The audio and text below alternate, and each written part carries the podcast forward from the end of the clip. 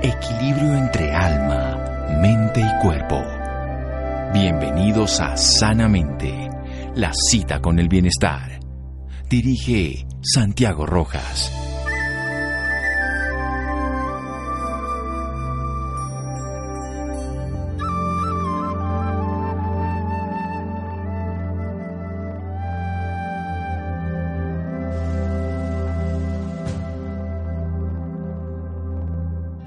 Parte del estrés que siente la gente no viene de tener demasiado que hacer, viene de no terminar lo que ha empezado. David Allen. Buenas noches, estamos en Sanamente de Caracol Radio, su programa de salud. Vamos a hablar sobre el manejo respetuoso del estrés en los niños y los adolescentes. Solemos pensar que al cargo de responsabilidades que asumimos todos los adultos, nos llenamos de problemas, de trabajos, de cantidades de hipótesis y de expectativas, pero no pensamos en que nuestra forma de ver la vida también puede influir en lo que le pasa a los niños y no vemos en ellos cómo viven los estreses o el estrés, digamos los, en el sentido de muchas variedades, y cómo lo enfrentan y cómo lo afrontan. Un psicólogo clínico de la Universidad Central de Chile nos acompaña esta noche, diplomado en apego y psicopatología de la Universidad del Desarrollo. Por 10 años fue parte del equipo docente de la Escuela de Psicología de la UCEN. Durante tres años se desempeñó como supervisor tras espejo en intervenciones clínicas en primera infancia. En su carrera docente ha impartido clases de psicología de la comunicación, del desarrollo, del aprendizaje, clínica infantil, asertividad, creatividad innovación y vínculo de apego en diferentes universidades, la Central, la UDE de las Américas, la Universidad Adolfo Ibáñez, UNIAC en Chile y la Universidad Jesuita ITESO en México. Vamos a hablar esta noche con el doctor Álvaro Payamares, que nos honra aquí en Sanamente Caracol Radio. Buenas noches, doctor. Mm, buenas noches. Bueno, ¿qué es el estrés, doctor Payamares? El estrés es una respuesta que tiene el organismo frente al malestar, a los cambios, a cualquier situación de riesgo. Es una forma evolutiva de sobrevivencia que genera que el cuerpo se predisponga a la huida, al ataque o al esconderse. Son respuestas instintivas derivadas del estrés. Es una respuesta adaptativa, evolutiva que tenemos todos los seres vivos, en este caso los humanos. Tal cual. Bueno, y es una respuesta sana, natural. Sí, sí, una respuesta sana, natural y tiene peligros cuando se vuelve crónica y no tiene resultados o salida o se vuelve constante. O sea, en el mismo momento en que tenemos una situación estresante hay que solucionarla con estrés, pero no persistir en él.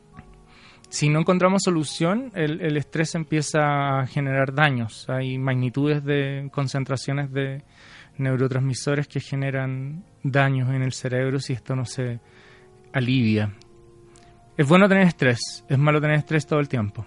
Exacto, es útil en el momento agudo y es inútil y tóxico en el momento persistente y crónico. Pasemos al, tema que nos interesa. Evoquemos el tipo de estrés que manejan los niños, cómo nos podemos acercar a reconocerlo y acompañarlo para que ellos puedan llevar una solución. Por usted bien dice que es una condición natural en los niños de manera aguda, en los adultos, en cualquier ser humano, pero de manera crónica puede llegar a ser tóxico, a hacer daños neurológicos y demás. Mira, lo primero que tenemos que entender es que todos los organismos tenemos varias como regularidades. Entonces, el estrés de niño, el estrés de adulto, el estrés de bebés, el estrés de adolescentes, tienen la misma lógica.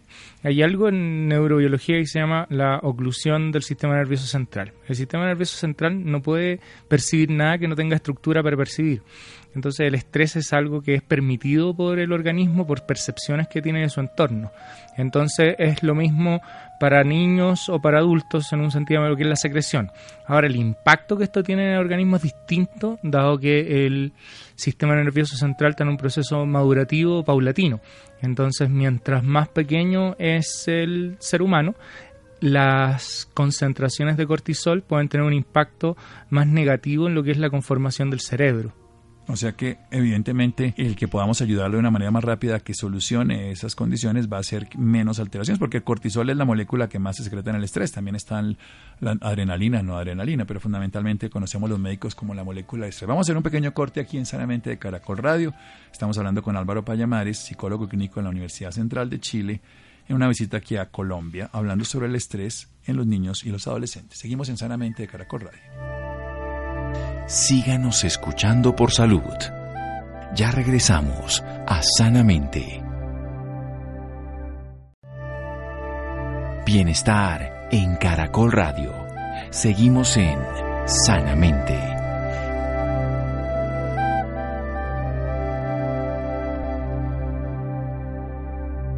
Seguimos en Sanamente de Caracol Radio. El estrés es una respuesta evolutiva, una respuesta natural que puede tener expresiones de huir o de afrontar. Puede incluso llegar a atacar. El estrés agudo es útil, nos ha permitido la supervivencia a lo largo de los milenios de la vida, confrontar las adversidades externas e internas. Sin embargo, el estrés crónico puede llegar a afectar nuestro sistema nervioso. El sistema nervioso tiene una oclusión en sí mismo que le permite percibir la realidad del entorno de una manera selectiva y esa percepción evidentemente va a ser diferente y está condicionada por cada ser humano. En los niños, como su sistema nervioso está en desarrollo, los efectos del estrés pueden llegar a ser más adversos por el estímulo del cortisol. Si es que nosotros tenemos experiencias tempranas adversas, por ejemplo, la investigación ha mostrado que tenemos algunas alteraciones en el área occipital en la detección de rostro humano. Entonces los niños, por ejemplo, han sido sometidos a altas dosis de estrés durante su infancia. Cuando llegan a la adolescencia, su cerebro ya está formado de tal manera que son más sensibles a pequeños cambios musculares en el rostro del otro. Por lo tanto, tienen una respuesta eh, más alta y más frecuente frente a cosas que otros seres humanos no son afectados. O sea, si uno ha sido, por ejemplo, un niño ha sido víctima de maltrato infantil, entonces ha recibido un estrés por un agresor persistente y ha reconocido de una forma no verbal los, las manifestaciones en el rostro de la otra persona agresora.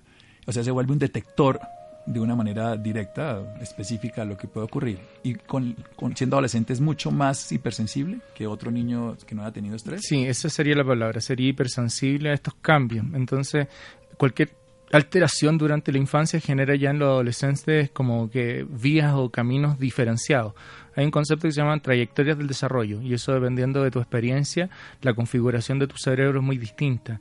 Nosotros no tenemos una adolescencia, tenemos múltiples adolescencias y responden a cada camino o trayectoria de desarrollo que se ha dado. Mientras nosotros regulamos el estrés antes y de mejor manera, tenemos cerebros que están más saludables para poder enfrentar el estrés.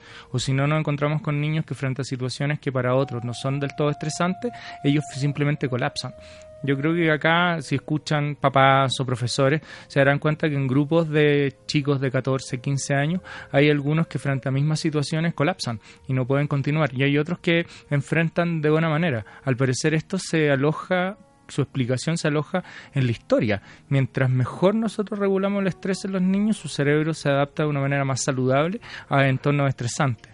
Acá la, la ecuación es la siguiente. Exacto. Mientras tú regulas mejor el estrés en niños, ellos están capacitados para poder, para poder eh, eh, manejar cantidades mayores de estrés durante toda la vida. O sea, nosotros tenemos una posibilidad que es útil hacer algo que le va a servir para toda la vida. ¿Cómo lo hacemos para ponerlo? ¿Cómo lo hacemos para que él pueda manejar mejor su estrés? Mira, primero es liberarnos de la contaminación cultural que nos dice que a los niños hay que dejarlos llorando, que, hay que no hay que intervenir, que a los niños no hay que tomarlos, porque son errores que están muy insertos aún incluso. Como dejémoslos sufrir, sería la forma que eso, lo que está diciendo usted es liberémonos de ese condicionamiento social que es inadecuado.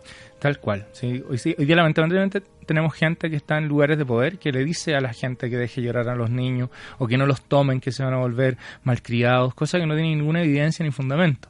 simplemente un condicionamiento que, que, era lo más cómodo, bueno, déjelo llorar porque tengo ocho hijos en esa época y entonces no me puedo ocupar de los ocho.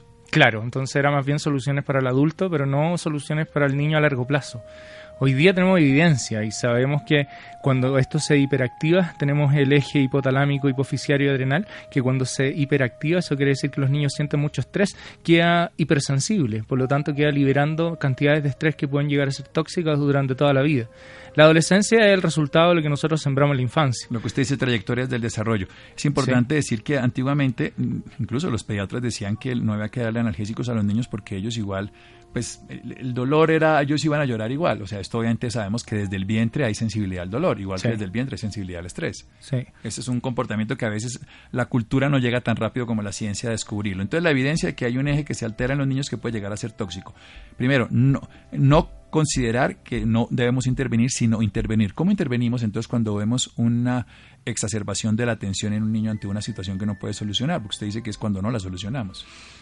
Mira, los niños presentan, mientras más chiquititos, más rápido llegan al llanto. En la medida que crecen, nosotros podemos ver angustia. Entonces vemos expresiones faciales de angustia, vemos movimientos, pueden empezar a, a tiritar, temblar, espasmos, son varias cosas. Y también pueden llegar a un llanto que pareciera un niño más pequeño. Esas cosas son muy intensas y lo que está viviendo adentro es, algo de... es como un terremoto emocional. Y usted usó la palabra intenso, porque los niños a diferencia de los adultos, con limitadas excepciones, viven con intensidad cualquier expresión de la realidad, cualquier contacto con lo que les ocurre. Dependiendo de su historia, digamos que hay niños que son más susceptibles a vivir con mayor intensidad la vida y otros que son menos sensibles. Pero porque no, no, hemos dejado vivirla de esa manera, que usted lo está, o sea, o no le hemos permitido, o, o por qué cambia esa trayectoria del desarrollo. Hay niños que son hiper, hiperreactivos y niños que son hiperreactivos. Entonces hay elementos temperamentales que hoy día se alojan principalmente en el embarazo. Entonces embarazos que tienen madres que tienen liberaciones de cortisol suficientemente altas que cruzan el líquido amnióticos generan que en la configuración de, todo lo que hoy día conocemos como epigenética hace cambios que los vuelven más sensibles. Entonces hay niños que temperamentalmente son más proclives a tener y vivir la vida con mayor intensidad. Ya hay elementos que desde el embarazo comienzan a configurar quién va a ser el ser humano.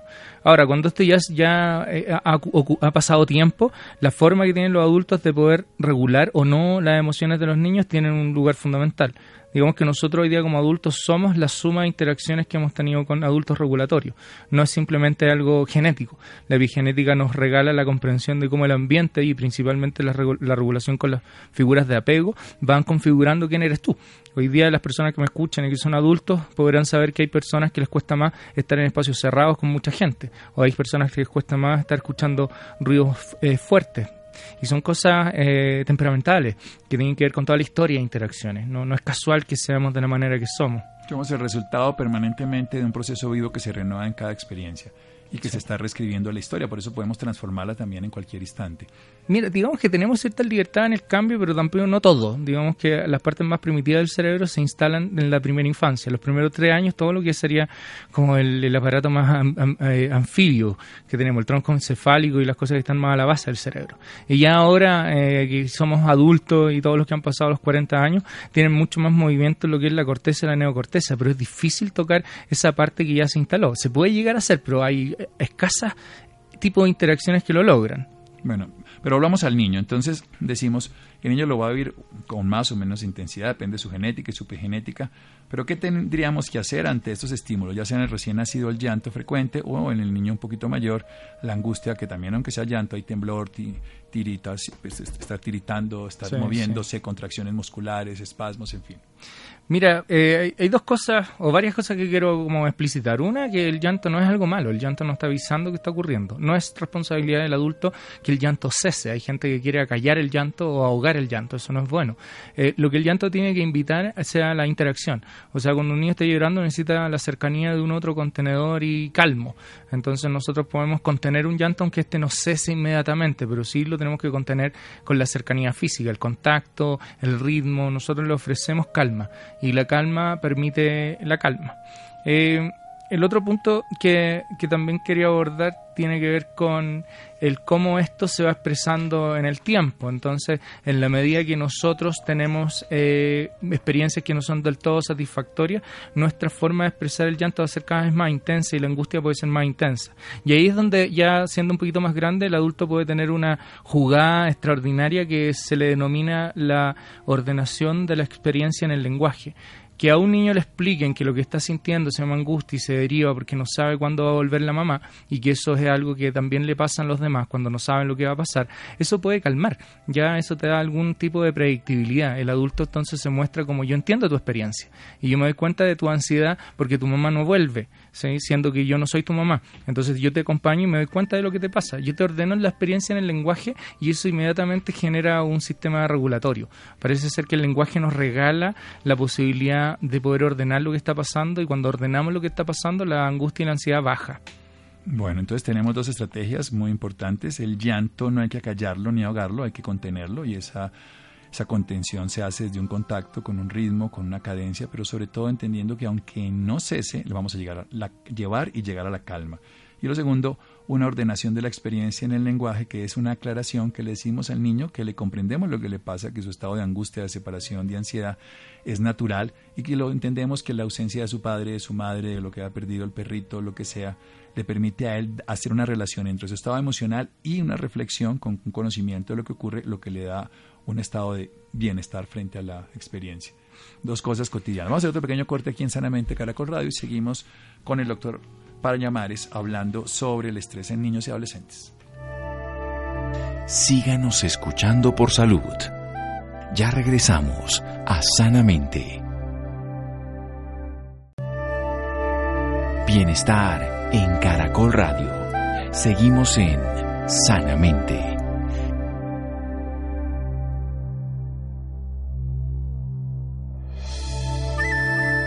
Seguimos en Sanamente de Caracol Radio. Nuestro invitado de hoy, psicólogo clínico en la Universidad Central de Chile, diplomado en apego y psicopatología en la Universidad del Desarrollo. Fue parte del equipo docente de la Escuela de Psicología de la UCEN. Actualmente, en su carrera, ha impartido clases de psicología de la comunicación, del desarrollo, el aprendizaje, la clínica infantil, asertividad, creatividad, innovación y vínculo de apego en diferentes universidades.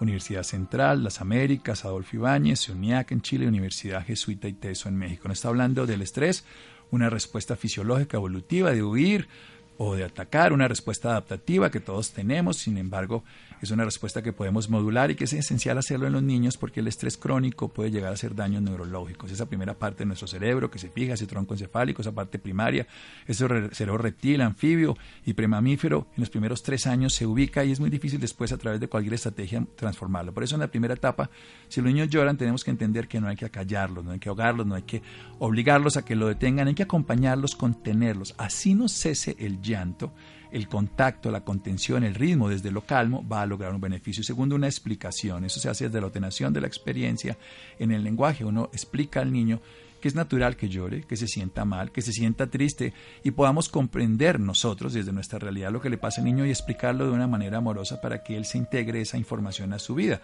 que uno se siente desesperanzado, pero que eso también yo lo viví, que yo lo he vivido y que me puede pasar, no desde la crítica, no desde el regaño, no desde la ordenarlo y desde sobre todo reprimirlo, sino de la explicación. Continúe, doctor. Mira, ahora lo que me gustaría compartir tiene que ver con cómo nosotros podemos llegar al diálogo con los adolescentes, que parece ser que es como una prueba súper difícil. Los adultos han estado tan ocupados eh, controlando y diciendo lo que no hay que hacer y lo que hay que hacer, que los adolescentes se sienten asfixiados. Entonces tenemos que aprender a escuchar. Eso es un gran reto, que el adulto aprenda a escuchar al adolescente. Sócrates nos regaló técnicas de hermenéutica para poder establecer conversaciones haciendo preguntas. Pero preguntar mientras está en el teléfono tratando de hacer otra cosa funciona poco. Entonces lo que nosotros tenemos que hacer es crear momentos de encuentro. ¿Cómo se crean momentos de encuentro? Bueno, hacemos citas. Le decimos, mira, el martes vamos a ir a un parque. El martes te propongo que vayamos a caminar, vayamos a subir una quebrada, vayamos a encontrar una cascada. Eh, vayan a la naturaleza con los adolescentes. Les gusta que ya cuando están ahí. Y cuando estemos en eso empezamos a conversar. Y uno conversa eh, versando, con dos. Dos versando generan conversando.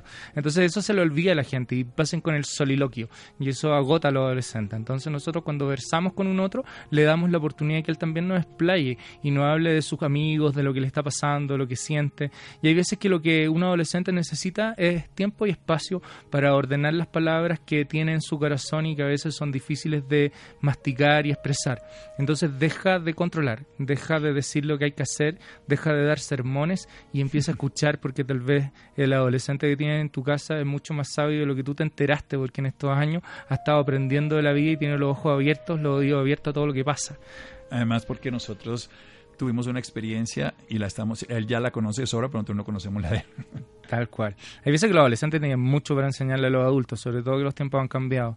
Entonces ahí cuando un adolescente se siente escuchado, le da permiso para también ordenar su identidad, quién es él, está en configuración.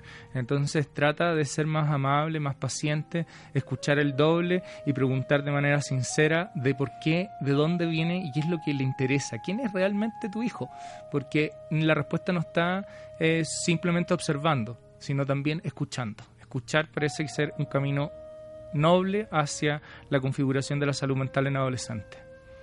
Escuchar significa, lo demás, de una manera biológica, seguir el dictamen de nuestra biología. Tenemos dos orejas, dos oídos y una boca, o sea que sería el doble lo que escuchamos que lo que hablamos.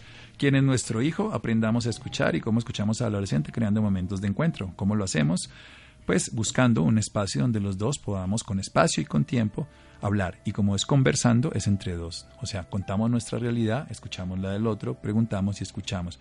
Estamos contando de nosotros no solamente indagando, ni mucho menos corrigiendo. Yo quiero aprovechar también este paso por Colombia que me he dado cuenta que hay mucha gente interesada en tener una formación más actualizada de lo que es la psicología, más allá de lo que se enseña en pregrado, en pregrado que está la mayoría está obsoleto. Entonces, en la Fundación América por la Infancia hemos creado un diplomado online. Hoy día tenemos 800 alumnos de 22 países y el año pasado tuvimos 500 y para el próximo año esperamos 1200 y este año tuvimos no más de 60 personas de Colombia y el otro año nos gustaría tener unas 100. Entonces, a donde he ido, he estado en varias ciudades, Medellín, Cartagena, Barranquilla y Bogotá, he estado contándoles del diplomado que parten las postulaciones en eh, noviembre. Hay que postular porque no es un regalo, necesitamos que la gente realmente esté comprometida y nosotros amamos lo que hacemos, entonces queremos gente que también se mueva de corazón hacia construir una cultura de paz. Y eso se hace a través de la evidencia científica y la vocación y el trabajo profesional. Las postulaciones parten en noviembre y las clases parten en abril. Las personas que se inscriben en la primera etapa no tienen mayor de 600 dólares el diplomado completo que se puede pagar en cómodas cuotas. Pero si tú esperas hasta el final, está bordeando los mil dólares. Entonces parece bien conveniente eh, aprovechar las primeras oportunidades. Toda la información del diplomado sale en noviembre, pero vayan anotándolo porque la gente que sabe de la vida sabe que hay que planificarse con tiempo para poder lograr metas a largo plazo. América eh, por la infancia, lo pueden encontrar en Facebook, lo pueden encontrar en su página web, lo pueden encontrar en Instagram y también tenemos un apartado que se llama academia.americaporlainfancia.com donde está toda la información de los cursos online y el diplomado que sale en noviembre. Apego, parentalidad y desarrollo, actualizaciones en neurociencia y todas las nuevas disciplinas que nos orientan a entender mejor a los niños, jóvenes y familias. Bueno, América por la Infancia. Sigamos hablando ya, las personas interesadas pueden entrar en todos los sitios web América por la Infancia. Sigamos hablando del adolescente. Ya, ¿cómo le ayudamos al adolescente, además de conocerlo, de saber quién es, de no controlarlo, darle tiempo y espacio, a manejar el estrés que recordemos que va a modularlo para el resto de su vida? Mira, mucha gente también se asusta porque los adolescentes a veces entran como en modas o tienen estilos y tenemos que recordar que todos fuimos adolescentes y también en nuestro año vieron otras modas y otros estilos y estábamos buscando identidad y pertenencia. Lo que tenemos que entender es que hay riesgos también en esa búsqueda de pertenencia y cuando los lazos de la familia no son suficientemente fuertes, ellos pueden buscar familias en pandillas o grupos que tal vez no sean del todo beneficiosos. ¿Cómo nosotros protegemos a los niños de eso? Eh, no es controlando ni supervigilando, eso genera justo el efecto contrario. Es conversando, es generando ya desde segunda infancia espacios donde se valide la experiencia y la opinión de los jóvenes. Un joven que no se siente escuchado, que no se siente validado, va a buscar pertenencia en otro lado y tal vez eso puede ser entonces es mejor que desde la familia se le den las herramientas suficientes para que él pueda explorar y encontrar su identidad sin que nosotros necesitemos hipervigilar ni estar mega controlando lo que hace, dónde lo hace y cuándo lo hace. Si el adolescente quiere, va finalmente a hacer lo que quiere. Eso a veces los papás no, no, lo entienden. Entonces nosotros lo que podemos hacer es educar. Y educar es de la conversación eh, y ver desde otros planos también eh, hoy día con todo lo que son las redes sociales, lo que está invitado es que los papás se metan un poquito más a entender el mundo que hay detrás. Porque hay veces que hay verdaderas ciudades, comunidades en que están pasando cosas. Hoy día hay algo que se conoce como la, el patio virtual o mm, el patio, mm, patio virtual, eh, donde pasan más cosas de lo que nosotros sabemos que pasan. Entonces la invitación a los papás es que se metan en internet y vean qué es lo que está pasando, cuáles son los nombres de las plataformas y qué ocurre en esas plataformas. Y pregúntale a tu hijo, pregúntale si de repente hay un amigo que está siendo víctima de bullying, pregúntale si están pasando cosas graves o si alguno de sus amigos no conocidos lo ha invitado a que le mande fotos desnudo o cosas de ese tipo. Hoy día están pasando todos los Preguntar días. no es ofender y tampoco es incitar, es averiguar simplemente. Y es esencial hacerlo. Preguntar en este diálogo de no destructivo, ni punitivo, ni mucho menos desde la capacidad de obligar, sino simplemente para saber quién es esa persona con la que estamos conviviendo en nuestra vida. Tal cual, estoy muy de acuerdo. Bueno, ¿y qué hacemos para manejar uno de los temas fundamentales de la atención, que es el proceso de la adicción, del contacto con las drogas, de la posibilidad de tomar actos autoagresivos, como puede ser el cutting o estas tendencias de autodestrucción y, muchas de las cosas que usted dice en las redes sociales que llevan a gente, muchachos a que se suiciden? Mira, eso lo hemos estado conversando esta semana con, varios medios, de hecho, y un poco lo que nosotros hemos investigado desde la fundación es que la principal forma de prevenir todas estas conductas es la prevención La prevención previene, ¿sí? no es redundante, sino que hay que reiterarlo porque, porque parece que es ahí el secreto. ¿Y cómo se previene? Bueno, creo que todo lo que hemos hablado en el programa justo apunta a eso de manera indirecta, ¿sí? mejorar la calidad de los vínculos, darle lugar a los jóvenes para que tener opinión, tanto política, tanto opinión de lo que está pasando en el mundo, eh, tanto opinión de lo que hacen otros papás, otros papás de sus amigos, y empezar a discutir qué tipo de persona quieren ser, porque en este mundo, en los adultos, hay muchos tipos de personas. Entonces está bueno que los adolescentes empiecen a identificar en quiénes se están convirtiendo para que puedan también elegir y no que sea la sociedad lo que los pone en un lugar que tal vez no sea cómodo para ellos. Sabemos que conductas como el, amamantamiento, ¿sí? la lactancia, es un es una forma de prevenir las adicciones. Y de apego, además, ¿no? De un buen apego. Sí. Este o sea, es que el buen apego es una forma de prevenir las adicciones. No, no te digo que tu hijo no vaya a probar alguna droga, lo más probable es que lo haga. Pero lo que te digo es que si tiene una buena eh, red de apoyo, eh, hay buenos vínculos, lo, lo, más probable es que no quede atrapado en esas cosas y sea más bien un paso por buscar quién es él. Eh, la prohibición prende el deseo. Y nosotros no queremos eso. Entonces, más bien es la información y el conocimiento lo que nos ayuda a orientar a los niños que puedan elegir. Una persona informada, educada, que tiene bases de su forma de actuar, elige. Mientras tú menos información tienes, más ignorante eres, menos eliges y más estás puesto en el lugar que la sociedad te empuja sin tampoco quererlo y te deja en un lugar que tal vez no sea el que tú quisieras. Y si no tiene la posibilidad de elegir, tampoco puede cambiar entonces cuando ha tomado un camino obligado. Cuando uno puede elegir, puede decir, esto lo hice, esto no me gustó, esto sí me gustó, esto me gusta, esto va... Y la capacidad de elegir cómo le favorecemos a ellos precisamente que tomen decisiones y no sean llevados por el entorno, por otros, por presiones sociales, por modas. Ya sé tempranamente, cuando nosotros le preguntamos a un niño qué te gusta, por qué, que, que, que le preguntamos cosas como tan simples como ¿quieres comer más o estás bien? ¿Fue suficiente? ¿Ya tienes, sientes saciedad o tienes apetito? Que nosotros empecemos a revisar nuestras claves fisiológicas más que nos digan que hay que comer porque llegó una hora o hay que dejar de comer porque alguien te dijo que hay que dejar de comer, nos ayuda a empezar a reconocer. Y la alimentación es uno, pero también el sueño, el cansancio. Si uno quiere ir donde la tía, no quiere ir donde la tía. ¿Quiere ir donde la tía? No, no quiero ir donde la tía. Sí, de acuerdo, lo que sea. Y esas cosas nos ayudan a empezar a preguntarle que él piense lo que su cuerpo le está avisando. Cuando nosotros estamos más conectados con lo que nuestro cuerpo nos avisa, tenemos muchas menos probabilidades de caer en todo, en toda la lista de cosas perniciosas que hoy día existen. Pero cuando nosotros no escuchamos nuestro cuerpo, no hay angelito de la guardia que nos pueda cuidar. ¿Sí? Cuando nosotros no escuchamos nuestro cuerpo, la lista es enorme, ¿sí? Y estoy pensando un montón de cosas. Cualquiera que diga es, es, terrible, ¿sí? Entonces nosotros tenemos que aprender a escuchar a nuestro cuerpo. Y no, no es algo esotérico, si estamos hablando de algo eh, básico que tiene que ver con la ansiedad. Pero es que, no, pero es que uno vive dentro de ese cuerpo. Claro, pero no ser, ser esotérico es, es vivirlo en el cuerpo de otros. Ser simple y llanamente objetivo es esta es mi realidad. Yo solamente veo y solamente escucho a través de mi punto de percepción que es el que tengo en mi yo. Acá el cuerpo te avisa por su eh, velocidad en el corazón, por la, la temperatura, por la tensión. Las mariposas en el estómago. Sí, o los nudos en la garganta, o que se te dobla la rodilla, o que te pican las manos. Son todas cosas que hay veces que los adolescentes, los adolescentes llegan a los 15 y 16 años y no tienen idea que eso era relevante. Y andan buscando claves externas para saber hacia dónde dirigirse. Y eso los pone en riesgo. Un adolescente que busca convenciones sociales para saber quién es, es un adolescente que está en riesgo social.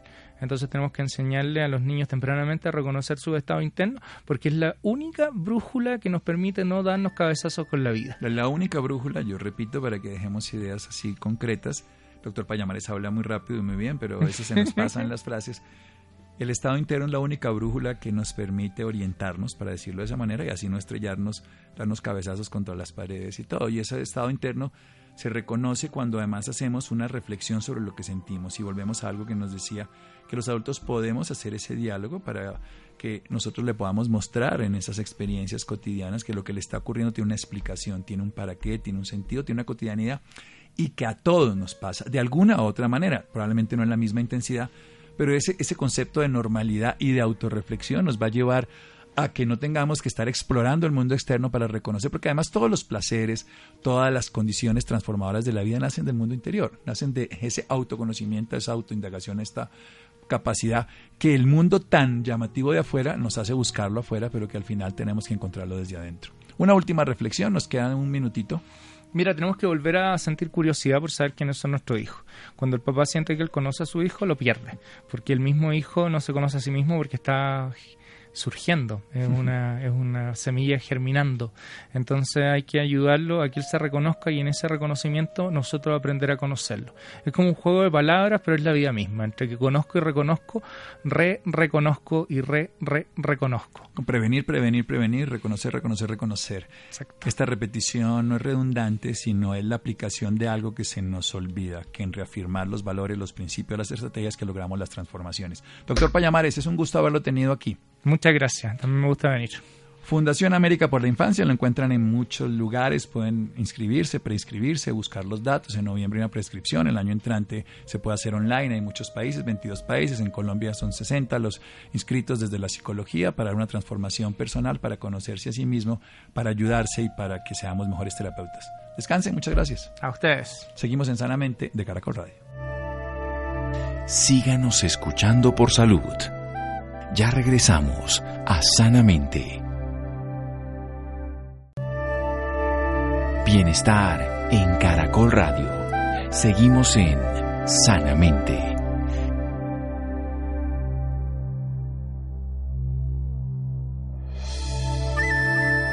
Seguimos en Sanamente de Caracol Radio. ¿Cómo ha cambiado el tratamiento del cáncer en la última década?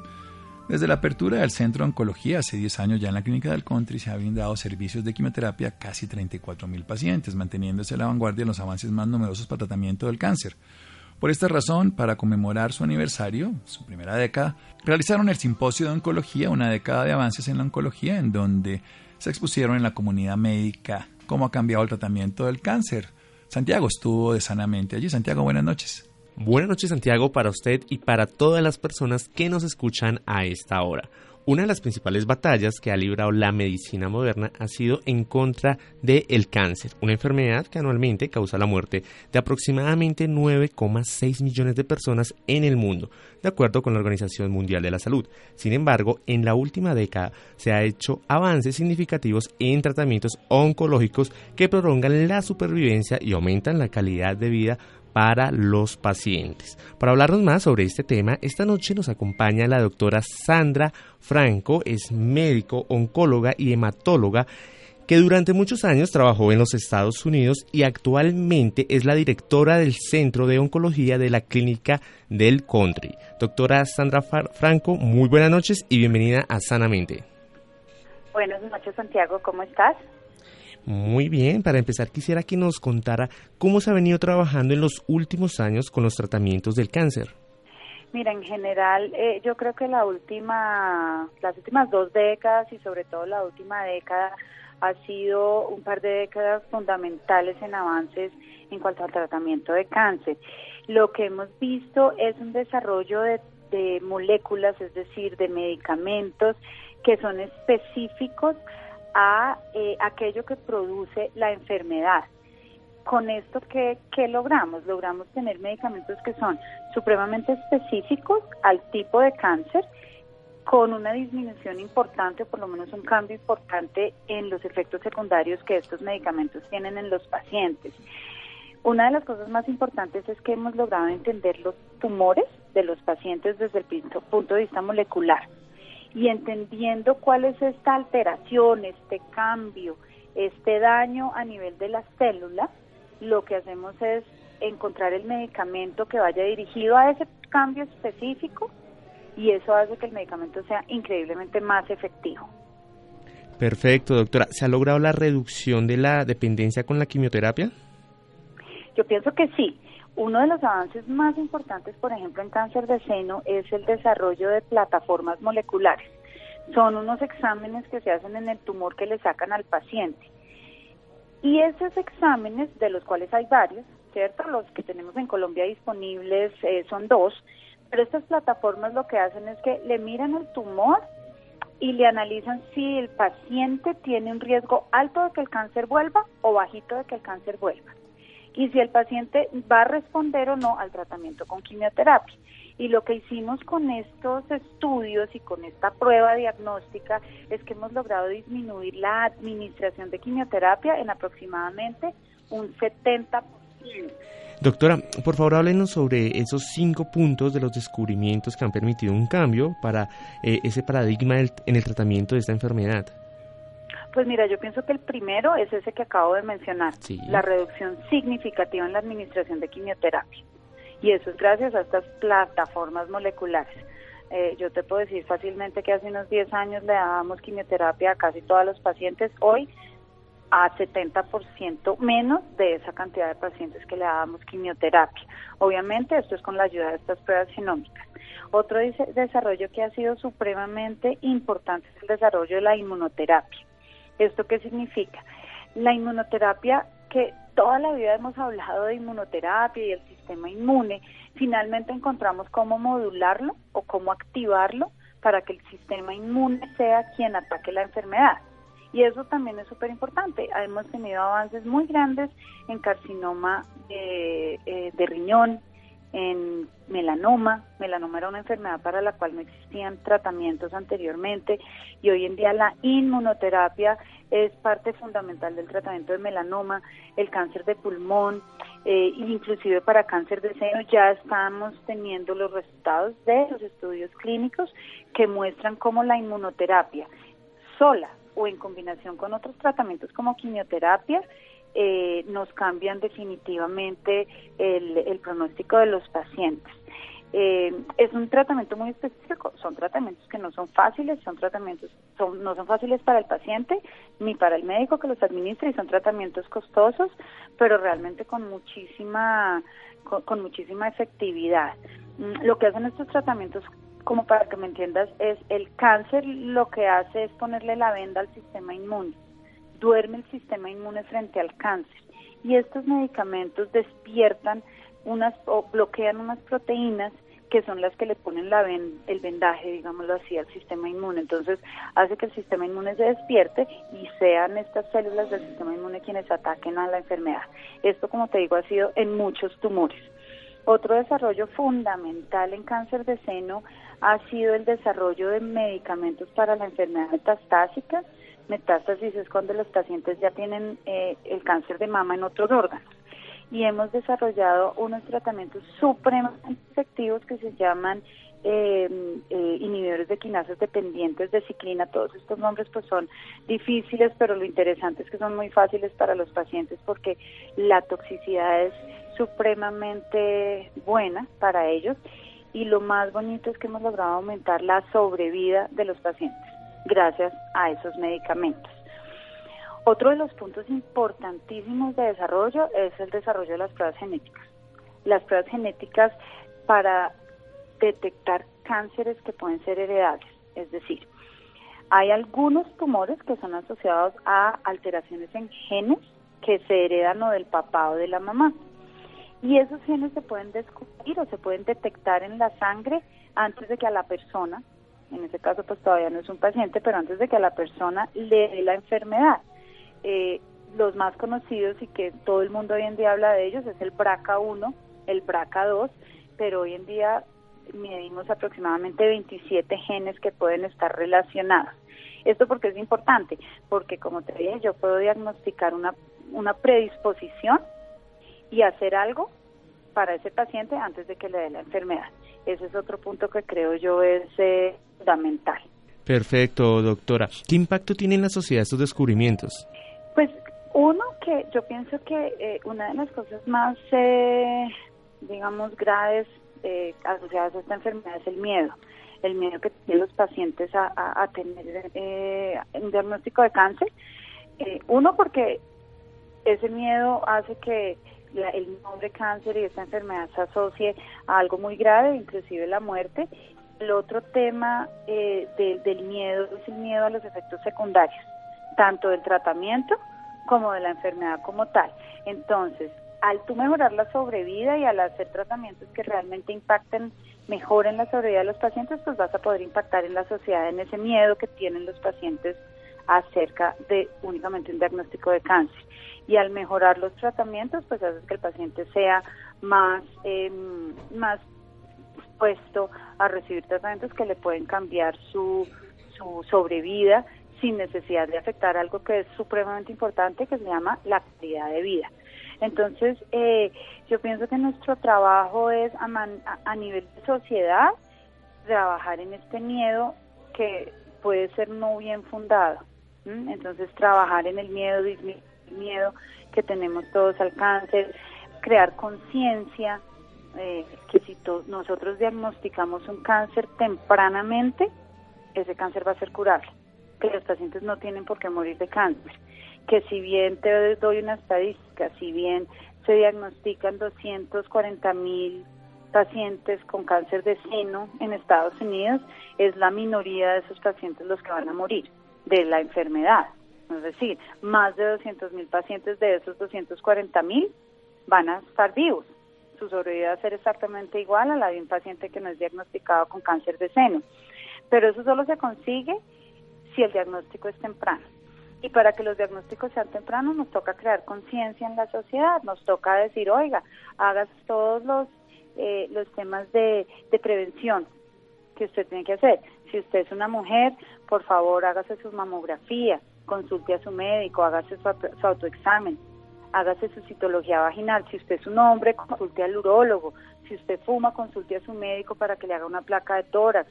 Si usted tiene un lunar que no es normal y que le apareció, pues eso no necesariamente es cáncer, pero por favor consulte a su dermatólogo.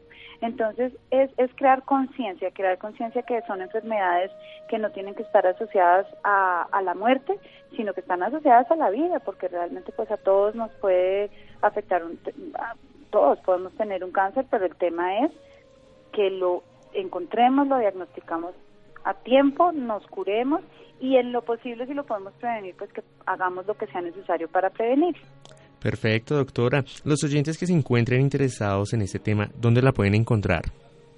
Nosotros estamos en la clínica del Country, mm, en el Centro de Oncología de la Clínica del Country, eh, pero tenemos una nueva sede en La Colina. Eh, y además es un centro muy bonito porque es un centro de detección precoz del cáncer. Entonces todos estos servicios también los podemos encontrar en el Centro de Oncología, que es de la Clínica del Country, pero en la sede de la colina, y allá tenemos todos los servicios que yo te acabo de mencionar. Mamografías para las mujeres, citologías vaginales con pruebas del BPH, que es el virus del papiloma humano. Tenemos evaluación por urólogos para los hombres, tenemos ginecólogos para las mujeres, todos especialistas, todos especialistas en, oncología y pues todos dispuestos a ayudarle a una comunidad a, que mejoren su salud, que es realmente lo que nos interesa a todos, mejorar, poder mejorarle la salud a, a la comunidad, a la sociedad, como me decías tú anteriormente. Perfecto, doctora Sandra Franco, gracias por esta información y por acompañarnos esta noche insanamente. Bueno, Santiago, a ti, muchas gracias. Bueno, muchísimas gracias. Evolución, transformación, aprendizaje. Muy bien, Laura, Camila, Ricardo Bedoya, Jessy Rodríguez, muchas gracias. Quédense con una voz en el camino con Ley Martin. Caracol piensa en ti. Buenas noches.